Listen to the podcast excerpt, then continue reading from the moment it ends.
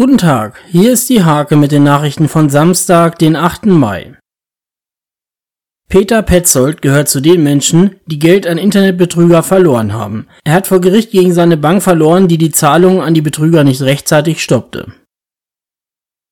In Steierberg entsteht eine neue Krippe mit Platz für 45 Kinder zwischen 0 und 3 Jahren. Am Donnerstag war Grundsteinlegung für den rund 2,8 Millionen Euro teuren Neubau. Der AstraZeneca-Impfstoff soll künftig von Ärzten auch ohne Priorisierung verabreicht werden dürfen. Doch noch fehlt eine offizielle Verordnung. In Impfzentren wird weiter nach Priorität geimpft. Für die Sanierung der Zeller Straße B214 wurde jetzt ein vorläufiger Bauablauf veröffentlicht. Demnach soll die gesamte Sanierung voraussichtlich Ende September abgeschlossen sein. Die Formel E mit Audi-Pilot René Rast gastiert am Samstag im Fürstentum Monaco.